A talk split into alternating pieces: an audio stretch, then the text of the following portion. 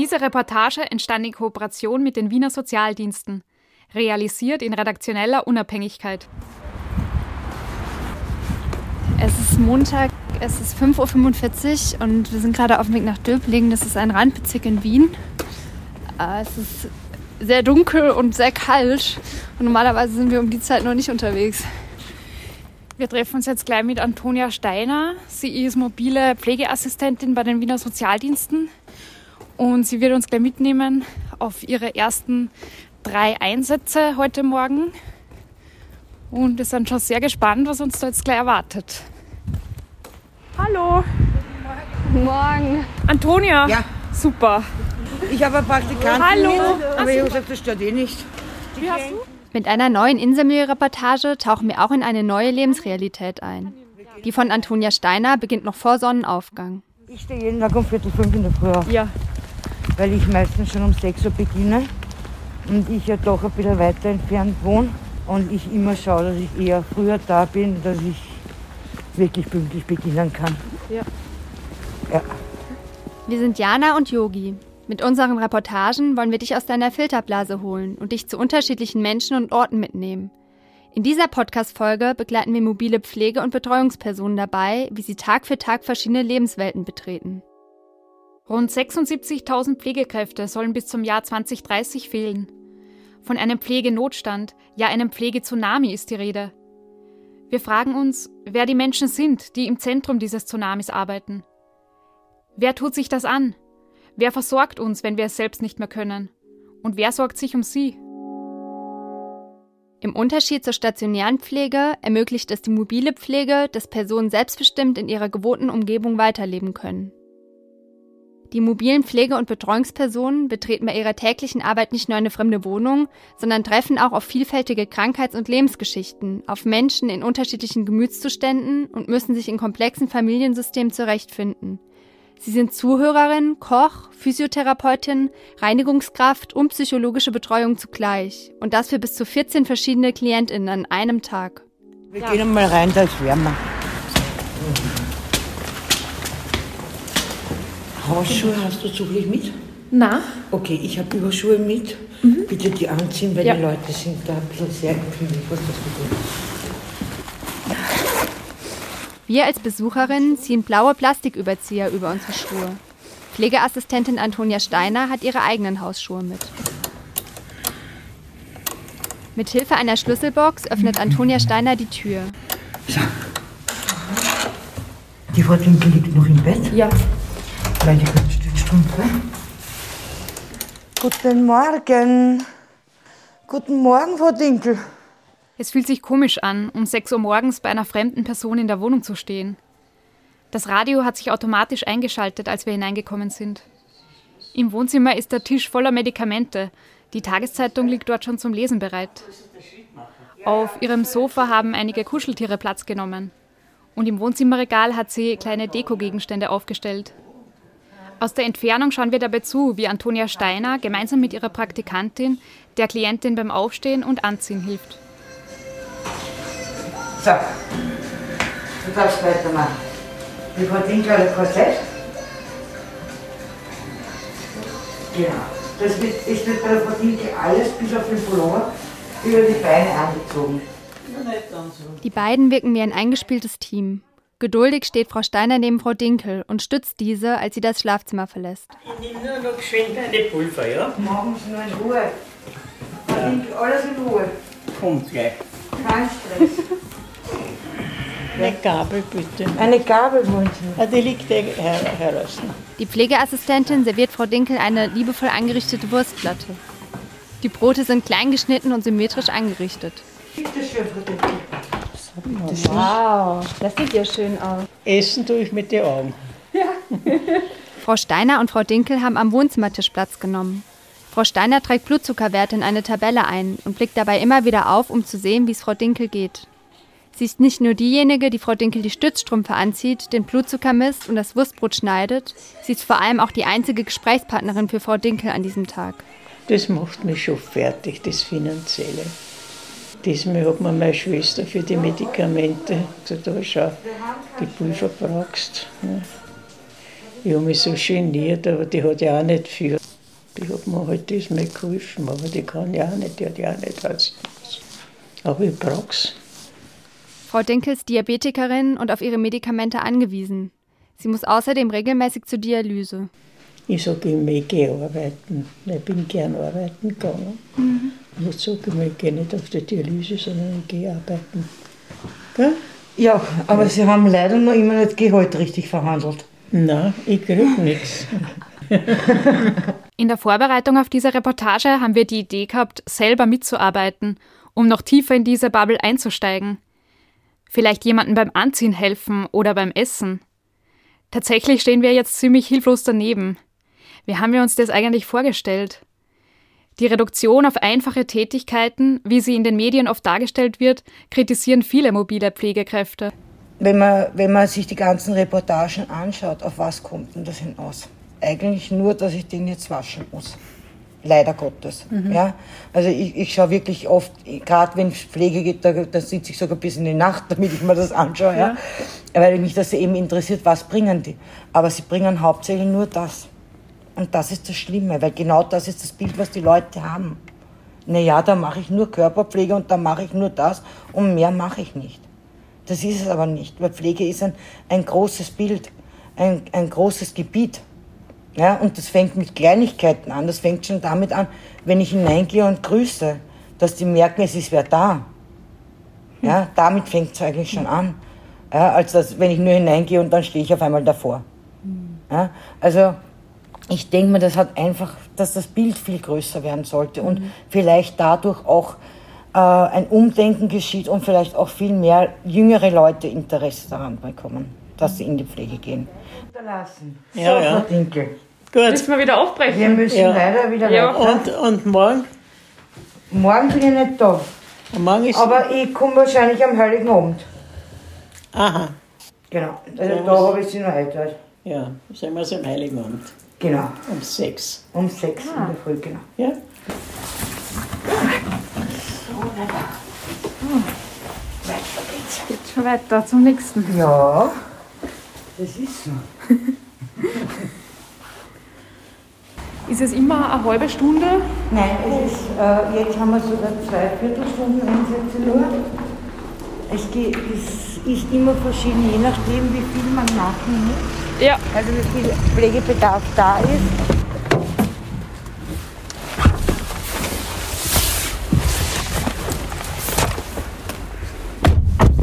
Für mich ist immer aufbauend, wenn ich dann sehe, wie die Leute bei, äh, anfangen ein bisschen zum Strahlen oder sich freuen oder einfach zeigen, dass sie sich wohlfühlen. Ja? Das gibt mir schon so viel. Es gibt Leute, da kommt man hinein und die schauen einen grantig schon an. Und dann redet man ein bisschen mit ihnen und macht ein bisschen so leichte Witzchen oder so. Und dann sieht man, wenn man weggeht, auf einmal das Strahlen und dass sie sich wohlgefühlt haben, dass das alles gepasst hat. Und das ist sehr schön, weil dann weiß ich, okay, der Mensch fühlt sich wohl, der Mensch hat jetzt genau das, was er braucht oder was er wollte. 80 Prozent der pflegebedürftigen Personen in Österreich werden von ihren Angehörigen gepflegt. Wir haben uns auf die häusliche Pflege und Betreuung konzentriert, die von professionellen Pflege- und Betreuungspersonen übernommen wird. In der mobilen Pflege gibt es verschiedene Berufsgruppen mit unterschiedlich langer Ausbildungsdauer. Um ihr Fachwissen zu vertiefen, macht Antonia Steiner gerade eine Weiterbildung zur Pflegefachassistentin. Die Ausbildung in Pflegeassistenzberufen dauert zwischen einem und zwei Jahren. Und der nächste Herr ist ja ziemlich jung jetzt. Der ist ziemlich jung, genau. Und. Wie heißt er? Der Herr Giger. Ja, ist ein ziemlich junger. Ist auch sehr schlank, muss man dazu sagen. Und jetzt sind wir auf der Höhenstraße, oder? Jetzt sind wir auf der Höhenstraße. Wahnsinn. Und da wird eine Route erstellt wahrscheinlich von den äh, Wohnungen, die am nähersten zusammenliegen. Ja, dadurch, dass ich Autofahrerin bin, ist das natürlich eher anders, weil äh, ich natürlich weitere Strecken fahren kann als die Kollegen, die mit dem Bus, die von den öffentlichen Verkehrsmitteln abhängen. Gibt es wirklich welche, die öffentlich fahren? Boah. Ja, die meisten. Ah, Wir boah. sind nicht so viele Autofahrer. Das ist sicher anstrengend. Ja, es gibt sehr viele, die mit, mit öffentlichen fahren. Ja, tatsächlich. Autofahrer gibt es nicht so viele.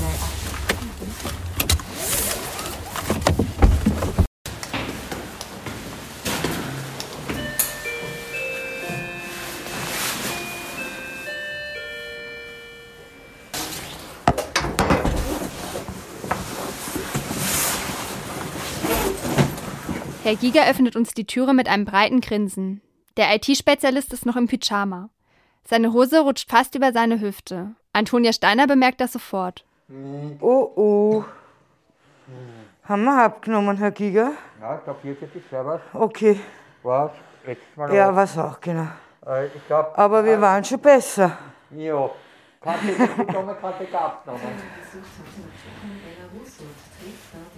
Du kannst dich gern hersetzen und kannst währenddessen wir arbeiten, kannst du gerne mit Herrn Giger Oh, schon okay. reden. Weil ich verabreiche ihm nur die Nahrung. Ja. Und dazwischen kann er schon reden. Das ist kein Problem. Ganz, Herr Giger. Kein Essen Problem. und reden geht auf einmal. Über einen dünnen, durchsichtigen Schlauch wird die gelbliche Nahrung durch die Bauchdecke direkt in den Magen von Herrn Giger zugeführt. Dreimal täglich kommt Frau Steiner vorbei, um ihm Flüssigkeit und Nahrung zu verabreichen. Äh, Herr Giger, wie ist das für Sie, dass Sie Also, wie gesagt, das, dass ich an, an dem schon lange leide und Ja. ich mehrere, schon viele Besuche hatte über die Jahre, ist das nichts Neues für mich. Also, Ja. Und ich habe auch kein Problem damit. Und wie lange kommt die Frau Steiner schon zu Ihnen? Puh, dritte Jahr? Drei Jahre? Dass ich Und jetzt ein Stück zurück, genau. schon länger halt an, daran leide, habe ich schon viel, viele Personen im Pflegedienst kennengelernt und ich bewundere sie alle, weil sie haben ja mit Personen allen Bereichen zu tun. Welche, die sich überhaupt nicht bewegen können, die sie selber umbetten müssen, die sie selber drehen müssen.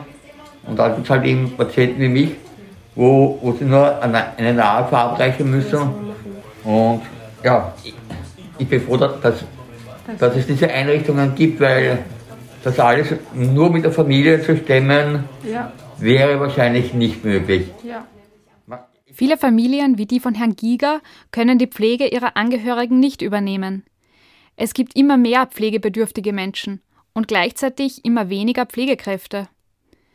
Für das Gesundheits- und Pflegepersonal bedeutet das immer mehr Arbeit und immer mehr Zeitdruck. Die duldsame Pflegebranche weiß sich inzwischen mehr Gehör zu verschaffen, wie zum Beispiel am Internationalen Tag der Pflege am 12. Mai mit großen Demonstrationen im ganzen Land. Seit Jahren fordern sie dasselbe, mehr Ressourcen für das Gesundheitswesen, mehr Personal, bessere Arbeitsbedingungen und eine faire Bezahlung. Wir fragen Antonia Steiner, ob sie von den Demos gehört hat oder ob sie selbst hingegangen ist. Ihre Antwort macht nachdenklich. Ich meine, ich finde diese Demonstration so recht gut, wenn es so einen Sinn und Zweck hinter, im Hintergrund hat. Nur, ich bin halt ein Mensch, ich, ich habe da mehr das Ehrgefühl von den Leuten her und denke mir, ich kann die nicht alleine lassen. Ja? Und wenn ich Dienst habe an dem Tag, dann bin ich im Dienst und dann kann ich nicht demonstrieren gehen, ja, auch wenn es einen guten Hintergrund hat. Klar, es ist ja für mich, aber ich kann die Leute nicht allein lassen, weil die brauchen uns ja. Die umsonst gehen wir ja nicht hin, ja, also die brauchen ja unsere Pflege und das wäre für mich ganz was Schlimmes, wenn ich die da im Stich lassen würde. Das wäre für mich ein Stich lassen. Ja, also das habe ich nicht gemacht, weil ich habe, glaube ich, an dem Tag auch Dienst gehabt und da bin ich wirklich so, dass ich sage, egal jetzt was für mich ist, da sind die Leute im Vordergrund. Ja. Weil da stehen ja auch hin, andere Hintergründe, weil ich muss ja auch auf die gesetzliche Grundlage schauen. Ja. Für mich wäre das eine unterlassene Hilfeleistung, wenn ich nicht zu einem Klienten hingehe.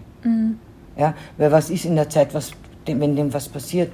Oder wir haben ja auch sehr viele Klienten, die alleinlebend sind und bettlägerig sind. Dann kriegt er, drei Tage, drei, äh, kriegt er dreimal am Tag nichts zum Essen und nichts zum Trinken, weil ich demonstrieren gehe. Oder liegt in der Schutzhose und hat dann vielleicht einen Hautdefekt. Das ist etwas für mich, was ich nicht machen kann. Also das ist, geht vom Inneren her nicht. Da ist der Schweinehund zu groß. Ja, nein, das ist einfach das Verantwortungsgefühl zu groß. Da. Ja, weil ich habe mich für diesen Beruf entschieden. Das Beispiel von Antonia Steiner zeigt das ganze Dilemma. Unser System lebt von Menschen wie Frau Steiner und profitiert von ihrem hohen Verantwortungsgefühl. Würde sie ihre Arbeit stilllegen, würde das auf Kosten anderer gehen. Sie will niemanden hängen lassen. Das System dankt es ihr nicht. Es nutzt das hohe Ehrgefühl aus. Herr Giger, ich komme ungefähr zwischen halb elf und dreiviertel elf wieder.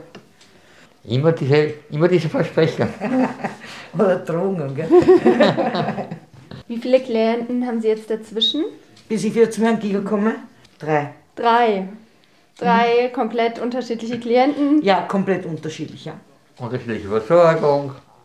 Genau so ist es ja. Das gehört halt dazu, aber das ist das Herausfordernde, das ist das Schöne, weil es immer eine Abwechslung ist, es ist nicht das Gleiche, ja, sondern man muss sich immer auf die Situation einstellen. Und ich finde das eine sehr schöne Sache, weil man dann auch die unterschiedlichen Charaktere, unterschiedlichen Wohnsituationen so kennenlernt. Und da kriegt man schon ein bisschen Respekt auch. Mhm.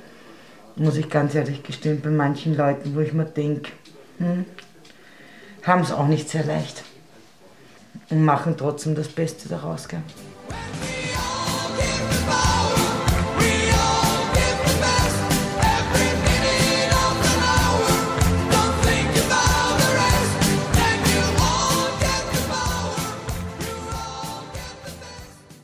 Wir waren Teil der speziellen Mundpflege und wir haben als Beispiel jetzt diese Pyralvex, haben wir gesagt, waren zum Beispiel eine Wunde.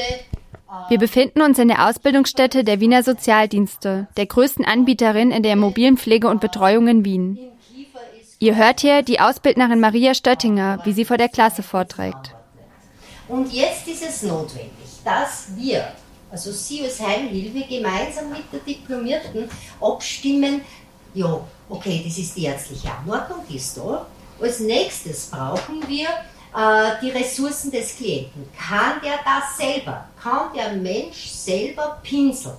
Oder vergisst er darauf, dass er das angenommen dreimal täglich Gemeinsam mit elf Auszubildenden lernen wir gerade etwas über Mundpflege.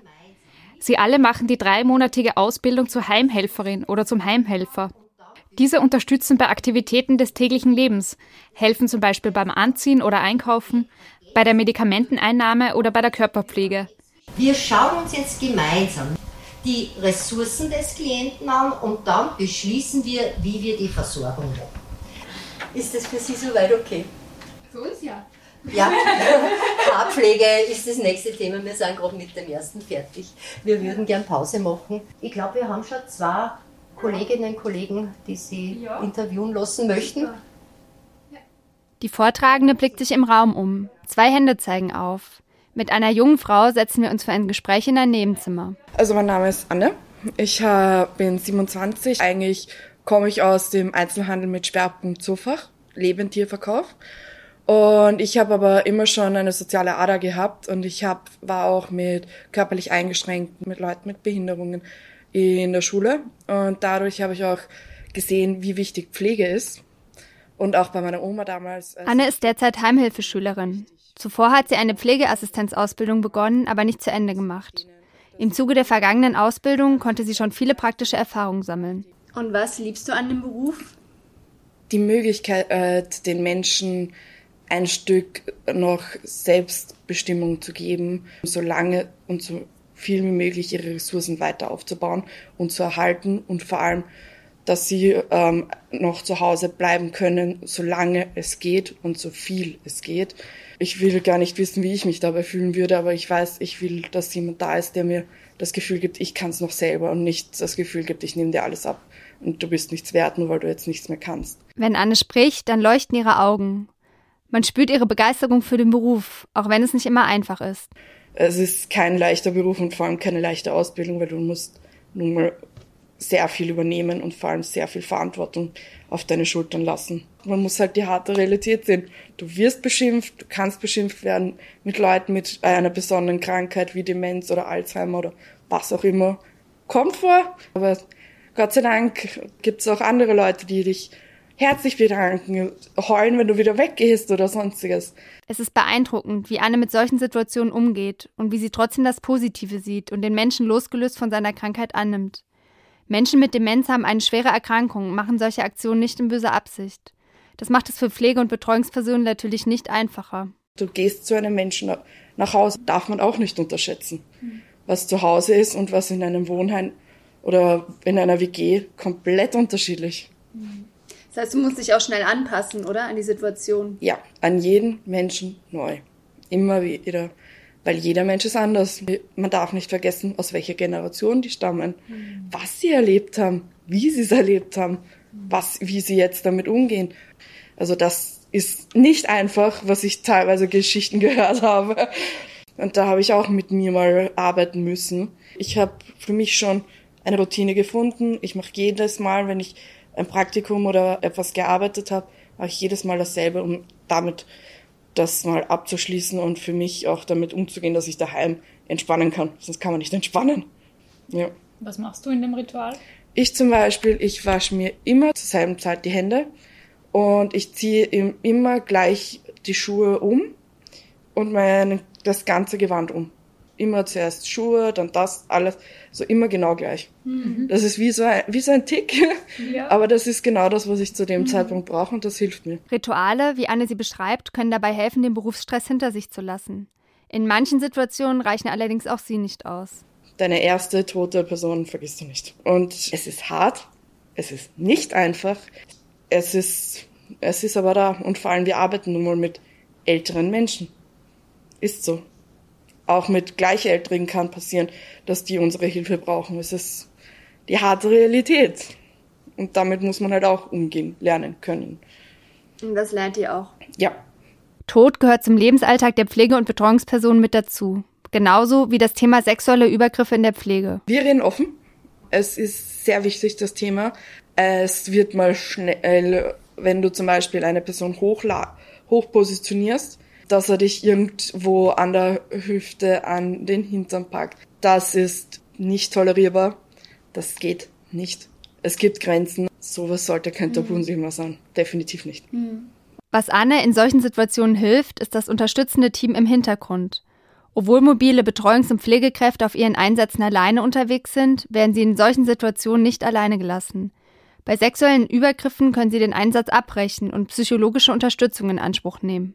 Da machen wir äh, teilweise Leute so viele Menschen, dass ich, wo du gar nicht mehr weißt, wohin mit, den ganzen Zeit, mit der ganzen Zeit und mit dem Zeitdruck. Also Zeitdruck ist schon ein Thema. Ja, Pflege unter Zeitdruck beeinträchtigt die Qualität der pflegerischen Versorgung und betrifft nicht nur die kranken und pflegebedürftigen Menschen unmittelbar. Viele der Pflege- und Betreuungspersonen verlassen den Beruf, weil sie den Druck nicht mehr ertragen können. Sie haben das Gefühl, ihren Pflegetätigkeiten unter dem enormen Zeitstress nicht gerecht werden zu können. Das ist traurig, denn wie Anne lieben viele Pflegerinnen und Betreuerinnen ihren Beruf, möchten aber nicht an Stress und Burnout kaputt gehen. Ich war noch nie so glücklich nach der Arbeit wie da. Ich habe so viel ähm, Positives gesehen und vor allem, wenn man sie richtig pflegt oder nur eine, einfach nur die Hand hält, wie viel das einem Menschen gibt. Du bekommst so viel zurück, so viel Liebe. Darum ist mir das ganz besonders wichtig. Und vor allem bei mir ist der Schwerpunkt und das, was mir am meisten Freude macht und am härtesten eigentlich für alle klingt, die Palliativarbeit. Mhm. Mit den Sterbenden zu arbeiten.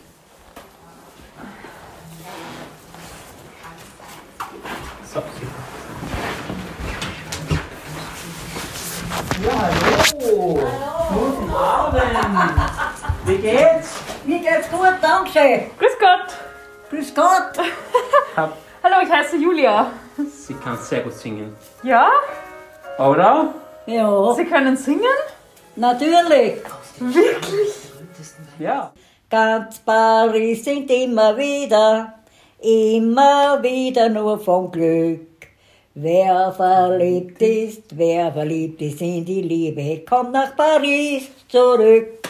Super, toll. Sehr gut. Ja. Wieder tauchen wir in eine neue Lebenswelt ein. Wir befinden uns im Wohnzimmer von Frau Aktas in einem Gemeindebau im 20. Bezirk. Frau Aktas sitzt in einem gemütlichen beigen Ohrensessel und ist in eine Liedermappe vertieft. In einer Ecke des Wohnzimmers ist ein kleiner Altar aufgestellt, mit christlichen Engelsfiguren aus Italien. Ein bunt bemalter Teller aus den Bahamas steht daneben. Wie es in Frau Aktas Wohnzimmer aussieht, kannst du in unserer Fotoreportage sehen. Klick dich dazu auf unsere Website unter www.inselmilieu-reportage.at oder folge uns auf Instagram, wo wir dir nach und nach die Fotostrecke zeigen. So, ich darf mich vielleicht kurz vorstellen. Ich bin der Talal Alves. Ich komme aus Syrien, ich bin im Jahr 2015 nach Österreich geflüchtet, habe die Sprache gelernt und die Ausbildung auch. Habe auch etwas daneben studiert. Ich bin 28 Jahre alt, bin seit drei Jahren im Beruf und ich komme wirklich jetzt seit drei Jahren zu Frau Aktas. Äh, also ich helfe ihr beim, beim Duschen, ich beobachte die Haut auch dabei. Und die blaue Tablette habe ich auch noch nicht hier. Genau. Das Wasser habe ich schon, die holst ja du herein. Genau, genau. Wir genau. sind per Du alle zwei. Genau. Schon lange. schaue auch, dass die, dass die Wohnung in Ordnung ist. Also ich mache auch Ja. Haushalt. O Dina, o Marina, wenn wir uns einmal wiedersehen. O Dina. In einer ruhigen Minute setzen wir uns mit Talal zusammen. Er sitzt uns in einem stylisch lila-pinken Trainings-Overall im Vintage-Look gegenüber. Talal erzählt uns, warum er diesen Beruf gewählt hat. weil ich die älteren Menschen immer gern habe, wenn ich das so sagen darf. Also ich bin immer neugierig, wie die Menschen gelebt haben, wie die Menschen einfach ihr Leben äh, gemeistert haben und so. Und äh, ja, ich habe meine Oma immer gern gehabt und habe sie auch teilweise gepflegt als Junge damals. Ich habe meiner Mutter ein bisschen geholfen und ich wollte das immer so Und wie war das am Anfang, also so das erste Mal quasi in die, in die Wohnung von fremden Menschen? Ich habe gezittert ein bisschen, ein bisschen, ja, vor der Wohnungstour. Aber es hat einfach geklappt, ja. Wie gesagt, ich habe immer versucht zu reden, zu reden. Und wenn man mit den, mit den Klienten redet, okay, man bekommt das Gefühl, also nicht nur ich, auch die Klienten. Ich, ich bin auch ein, ein, ein, ein fremder Mann sozusagen, oder fremde Person in der Wohnung, ja. Vor allem, zu, wir gehen, äh, also wir gehen, äh, also wir sind zu Hause bei den Klienten, ja. Und wenn man neu ist, die Klienten kennt mich nicht, jeder Klient will wirklich, dass genau, dass, dass die Sachen genau so gemacht werden, wie, wie, wie damals gemacht wurde, wissen Sie. Und das lernt man dann am Anfang, wenn man neu bei den Klienten ist. Und manchmal würdest du wahrscheinlich denken, Mensch, warum muss ich das jetzt so machen? Es wäre anders viel einfacher. Viel einfacher, genau, genau, viel, viel, viel einfacher, ja. Äh, ja. Genau, ja. Dass man, dass man, dass man das Zimmer mit, mit, mit Besen saugen muss, obwohl, obwohl die Klienten Staubsauger haben. Das ist zum, ein Beispiel, ja. Das ist der Johnny. Genau. Das ist mein Freund. Ja, Das ist der Johnny. Ja. Die, der Rollator. der Rollator. Ja, ist der Johnny. Sie nennt ihn Johnny. Ach so, wie, wieso heißt der Johnny? Das weiß ich nicht, schon lange. Und da marschiere ich dann gleich.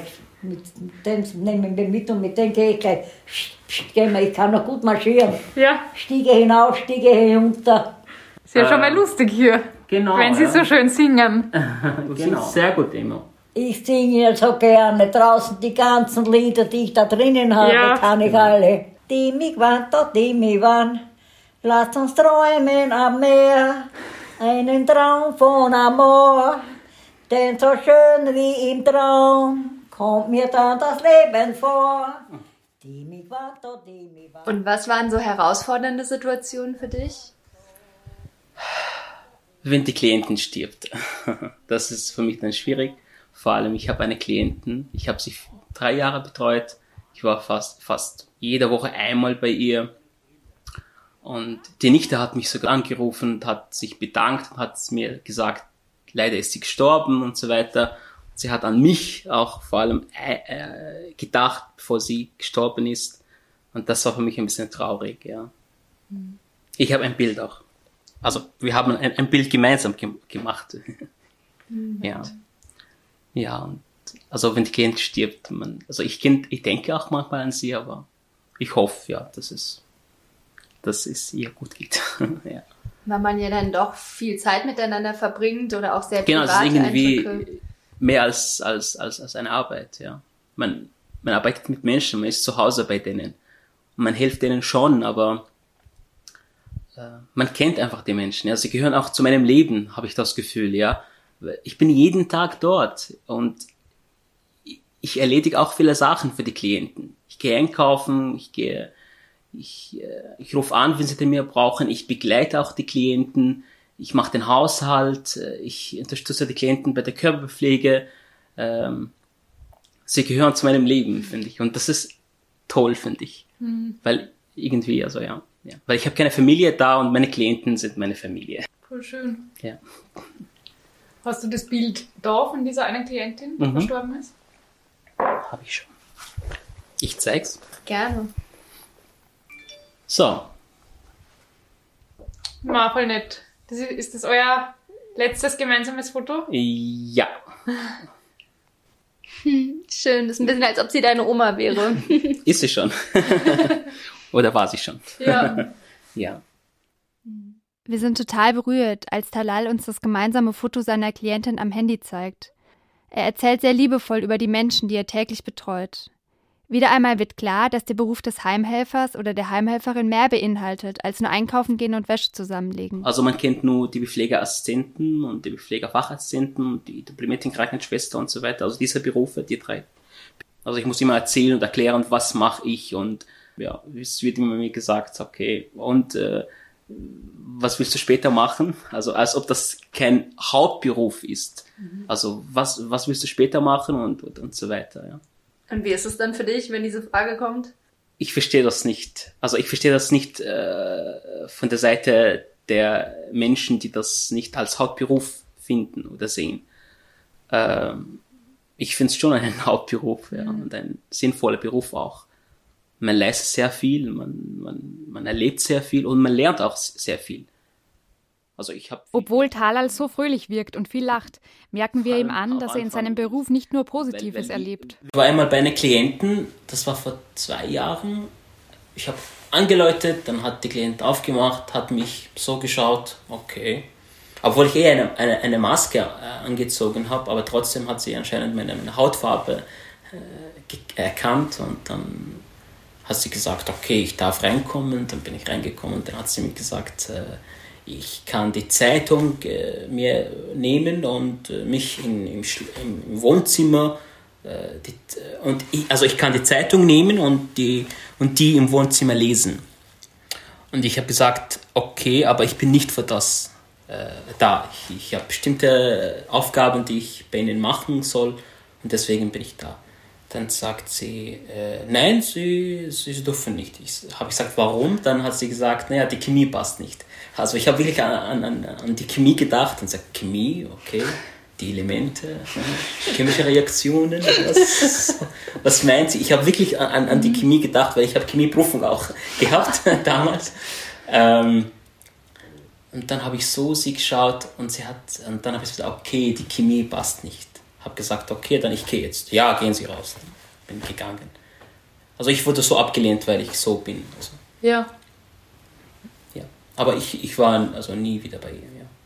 Wie ging es dir damit? Ich habe das gemeldet und das wurde auch von der BIMA so gemacht, dass ich nicht mehr hingehe. Ja. Ja, ja komisches Gefühl. Warum? Ja, komisch.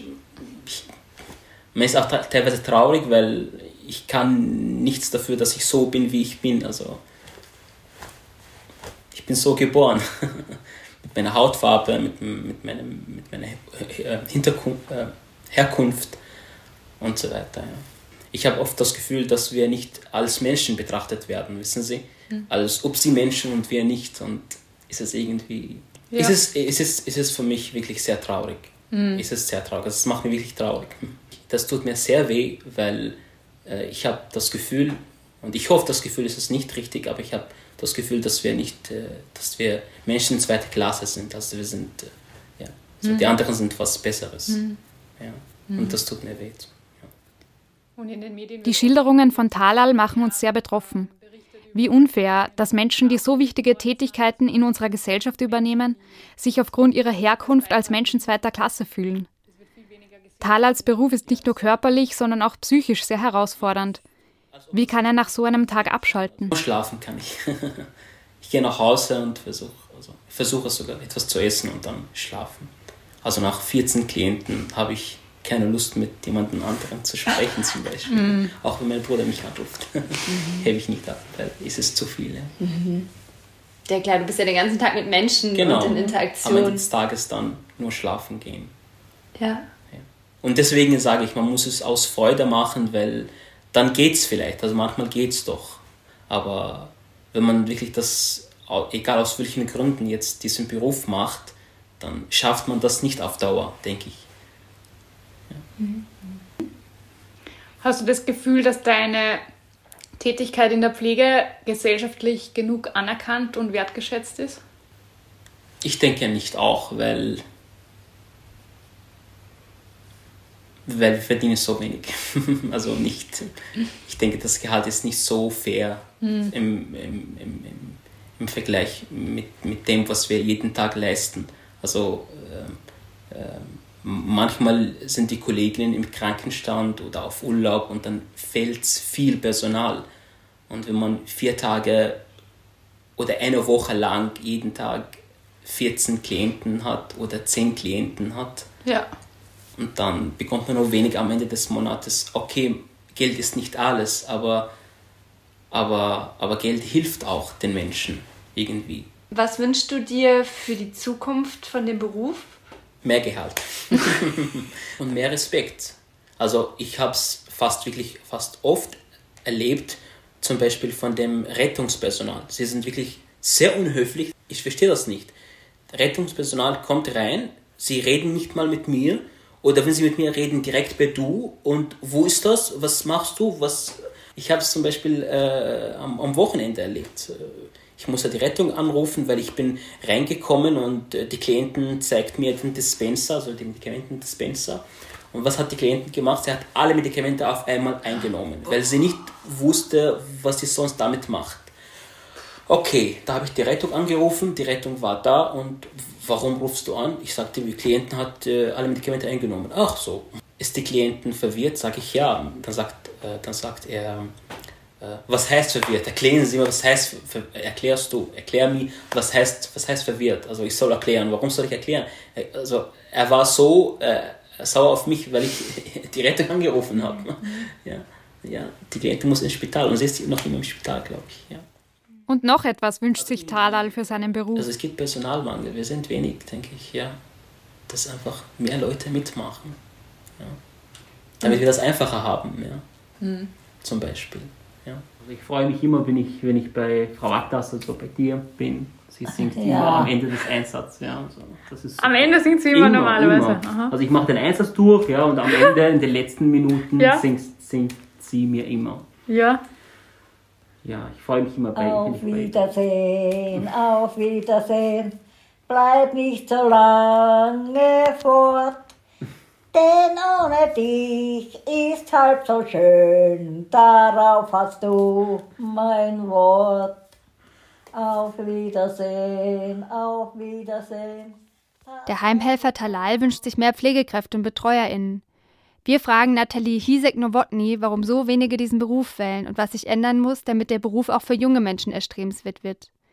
Sie ist bei den Wiener Sozialdiensten als Teamleitung Pflege und Pflegequalität tätig. Es gibt sicherlich Vorurteile gegenüber dem Pflegeberuf, äh, dass das ja, keine besonders ähm, schöne Arbeit ist. Ja? Also dass man wirklich mit den unangenehmen Seiten des Lebens äh, konfrontiert ist und, ähm, und dadurch, dass das aber nicht wertgeschätzt wird, ist das so wie man beschäftigt sich mit den Niederungen des Lebens und das ist eigentlich, was keiner will. Und äh, wo dann gesagt wird, na, ich bin ja froh, dass ihr das macht.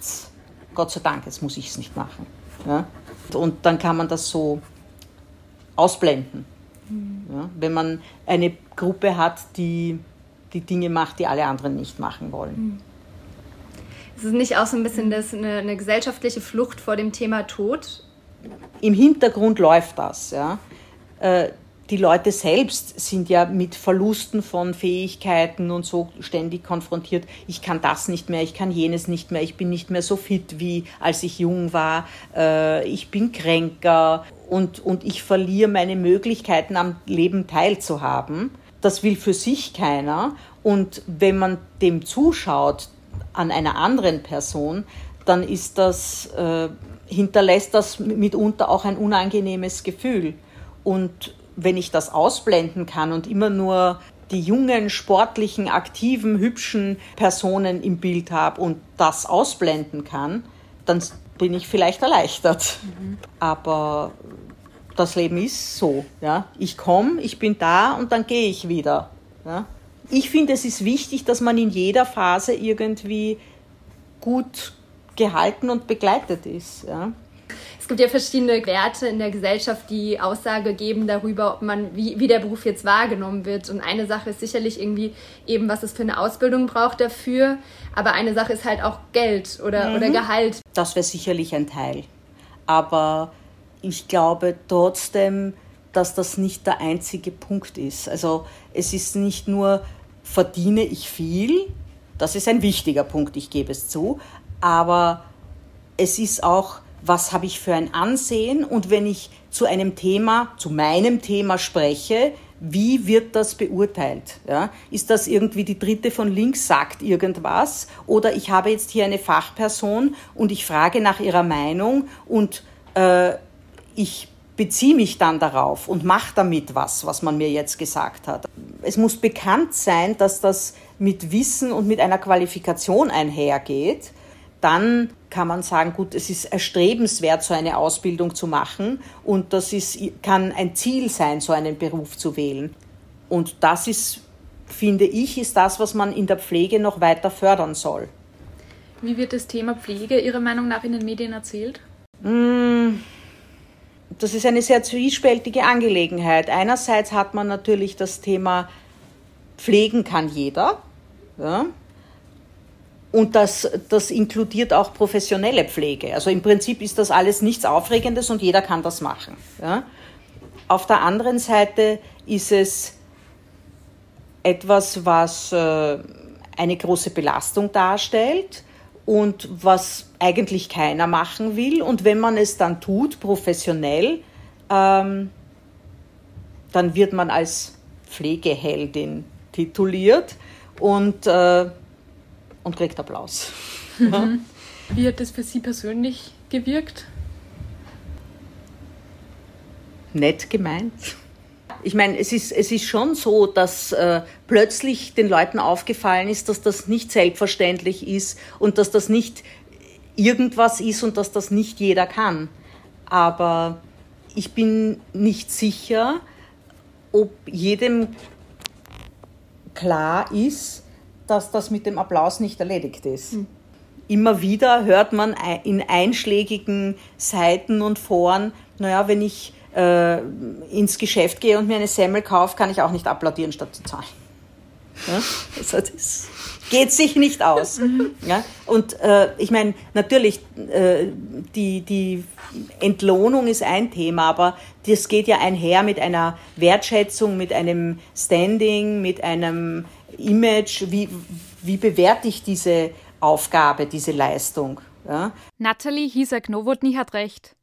Pflege ist ein unangenehmes Thema, das wir gerne verdrängen. Solange wir selbst oder unser direktes Umfeld nicht davon betroffen sind, ist uns das Thema oft egal. Bei mir selbst war es so. Während ich am Anfang dieser Folge noch keinerlei Bezug zu dem Thema hatte, änderte sich das mitten in der Produktion. Meine Oma stürzte und brach sich den Oberschenkelhals. Sie wurde operiert, kam nach Hause, stürzte wieder und brach sich zweimal den Arm. Ich habe meine Oma in Linz besucht.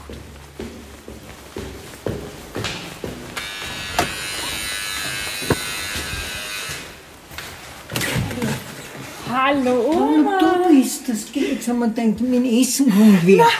Na, ich bin's. Na, geh. Ich weiß eh, dass du kommst heute. Ja. Aber ich habe mir gedacht, Essen. Wird dann auch wahrscheinlich gleich kommen. Ach, Julia. Jetzt habe ich da Blumen mitgebracht. Ja. super. Das ist für mich schon ein Einschnitt so. Wirklich. Ja. Aber es hilft nicht.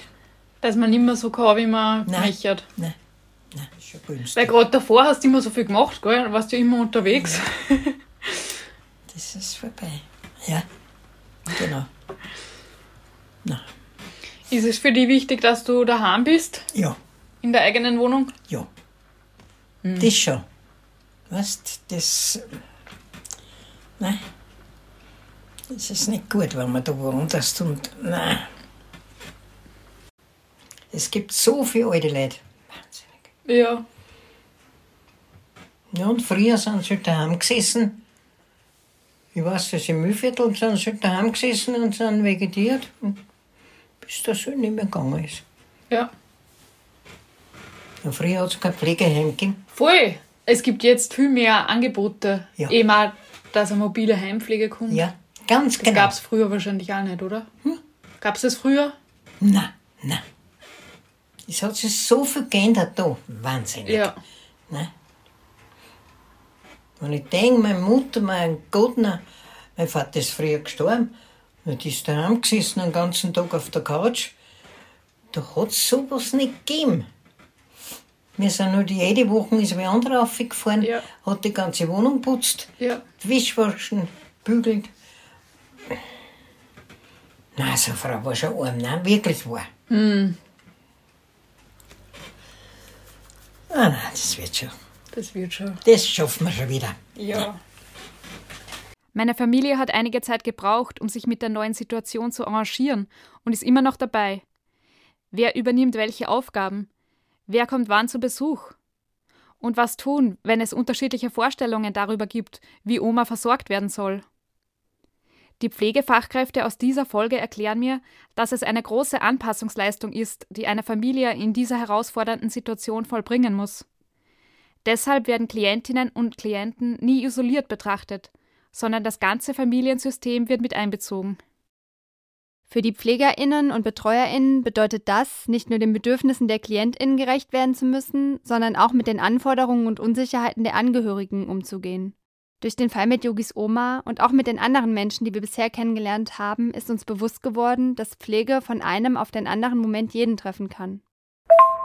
Hallo, mein Name ist Susanna. Ich bin 39 Jahre alt und bin an Long-Covid erkrankt. Ich hatte dreimal die Infektion und ähm, habe die Impfung auch nicht gut vertragen. Ähm, und bin jetzt ähm, auf Hilfe und Pflege ähm, angewiesen. Es erschreckt mich selbst, dass äh, ich mit meinen 39 Jahren auf Hilfe im Alltag angewiesen bin, da ich früher sehr aktiv war. Ich hatte meinen äh, Job als Hauswirtschaftsleiterin und Pflegehelferin, habe gern Sport gemacht, war sehr, sehr gern in der Natur laufen und ja, das geht halt alles nicht mehr. Mein Highlight momentan im Alltag ist, äh, wenn ich mein Bett verlassen kann und sitzen kann. Deswegen bin ich froh, dass ich hier mitmachen darf und auch äußern darf, wie wichtig es einfach ist, die Pflegekräfte zu unterstützen, noch mehr zu unterstützen, denn ich denke, dass ähm, das Gesundheitssystem einfach komplett überlastet ist und das wirkt sich dann natürlich ähm, auf ähm, Hilfebedürftige aus. Es gibt so viele Menschen, die Hilfe bräuchten, was auch sehr, sehr wichtig ist. Ich merke es jetzt selber. Ich bin jetzt seit zwei Jahren an Long-Covid und ME-CFS erkrankt und habe jetzt erst vor einem Monat quasi ähm, ja die Pflegestufe bekommen. Genau. Deswegen sollte man sich da wirklich, wirklich ja mehr Gedanken machen. Was ist, wenn ich pflegebedürftig werde? Was passiert dann? Kriege ich Hilfe? Muss ich kämpfen? ähm, es ist sehr, sehr schwer. Vor allem, ich betone es nochmal, auch für jüngere Menschen wie mich, man sieht es mir nicht an, weil jeder Tag einfach unterschiedlich ist. Aber jede Hilfe, die ich bekomme, jeden Schritt, den ich selber nicht machen muss, hilft mir einfach, um gesünder zu werden. Und dafür bin ich sehr, sehr dankbar.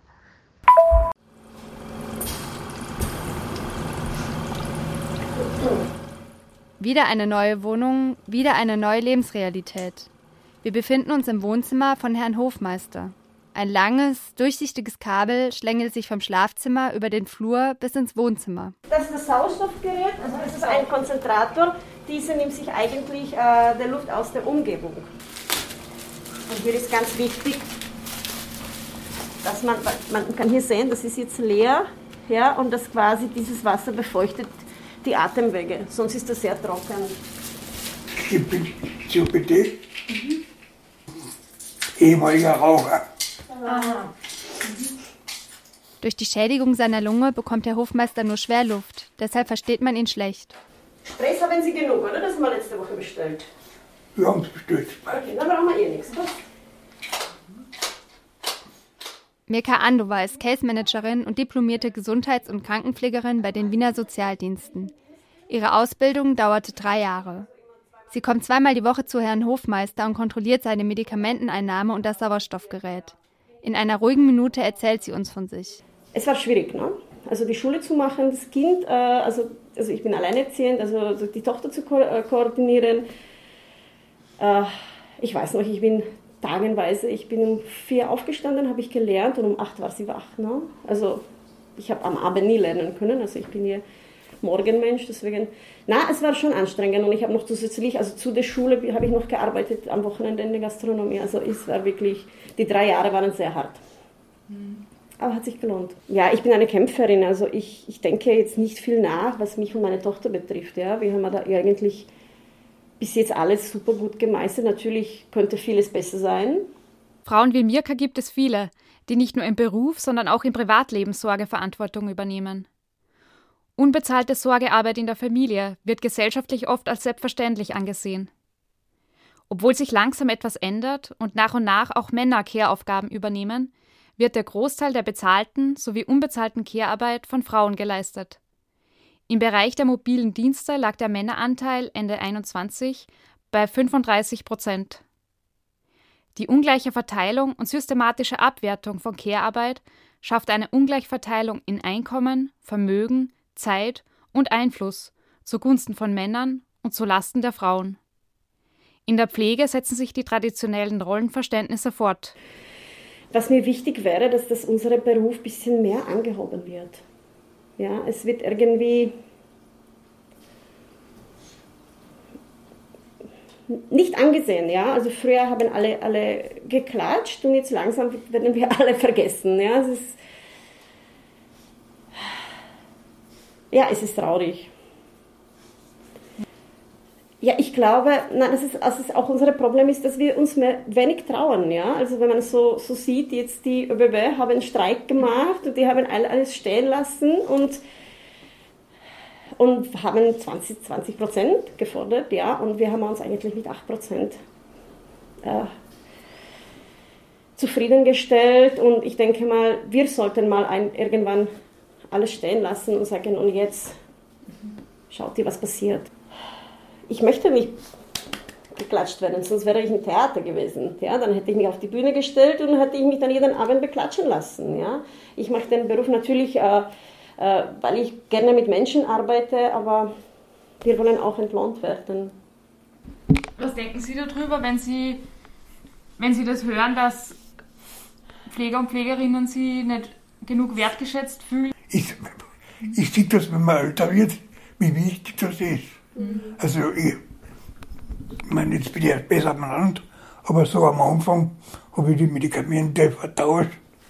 Vormittag, mittags und abends, da war dann der Entschluss, also da, dass man dann die, die Hilfe gekriegt hat, die das bestellt haben, da war das geregelt. Das ist schon wichtig. Mhm.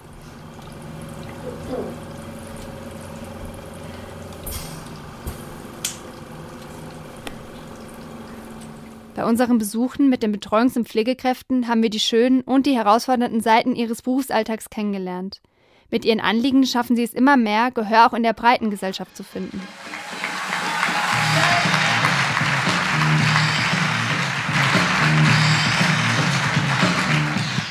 Die Marburgerin Lea Weigand betritt die Bühne. Die 26-jährige Gesundheits- und Krankenpflegerin und Medizinstudentin nimmt an einem Poetry Slam teil. Ihr Text mit dem Titel Ungepflegt wird in den folgenden Wochen Millionen von Menschen berühren. Er wird viral gehen, denn er spricht vielen Personen aus dem Gesundheits- und Pflegebereich aus der Seele. Okay, ja. Es gibt Wochenenddienste und Schichten an sich. Homeoffice und Gleitzeit ist eher unüblich. Ich werde gekniffen, bespuckt und berotzt. Ich bin manchmal ganz unmetaphorisch angekotzt. Hab mich verrenkt und verhoben, trotz allem Kinästhetikwissen. Hab mit dieser Hand schon zahlreiche Zäpfchen geschoben und manchmal ist alles beschissen. Geduzt, belästigt und gnadenlos ausgenutzt. Nicht nur einmal habe ich mir gewünscht, dass der Tag nie begonnen hätte.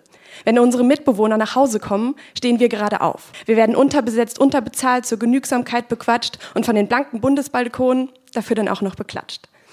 Ich stehe ganz am Anfang und wasche manchmal am Ende und oftmals da fragt man mich, ob ich nichts Vernünftiges fände. Aber ich habe auch schon 100 Jahre alte Hände gehalten und berührte Legendenhaut, habe in erleichterte Gesichter und dankbare Augen geschaut. Ich sah, wie Menschen heilten, von außen und von innen und konnte mit ihnen Schlachten gegen die Krankheit gewinnen. Manche Tage gehen subkutan und bleiben wohl für immer erhalten. Manche Augenblicke verstehen es, mein Großhirn umzugestalten. Denn ich lerne. Ich lerne, dass Menschen immer werden und jeder wurde geprägt und dass jede Person auf Erden irgendein Päckchen trägt. Ich lerne, wie man es in das Zimmer hineinruft, so schallt es auch meistens zurück. Und manchmal ist eine Minute nur Zuhören das größtmögliche Glück. Ich lerne meine Meinung zu äußern und dass ich meine Beobachtungen wichtig finde. Ja, ich lerne ein bisschen, was Menschsein ist. Denn zerfällt auch ein Körper schon und schwinden Organe? Verliert man Haltung und Konvention und all die Kraft, die momentane?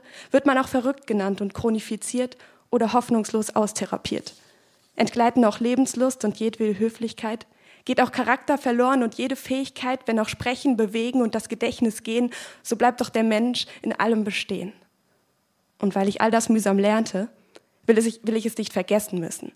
Ich will mir meine sehenden Augen nicht vom Zeitdruck rauben lassen und meine verstehenden Ohren nicht vor Personalnot ertauben lassen.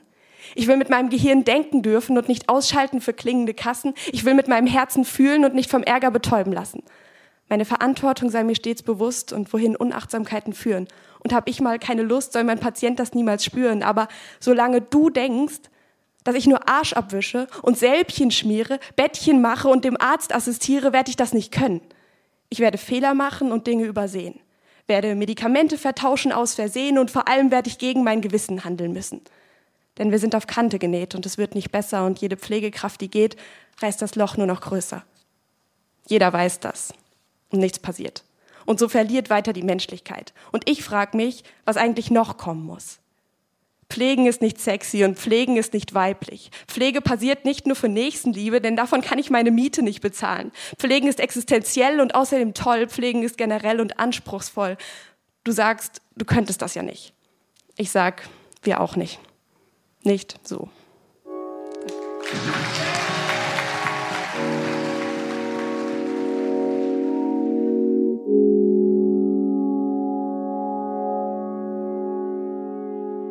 Was hat diese Reportage mit dir gemacht? Möchtest du deine eigene Geschichte oder Perspektive ergänzen? Wir freuen uns immer über Feedback. Schreib uns doch eine Nachricht über Instagram oder über Facebook.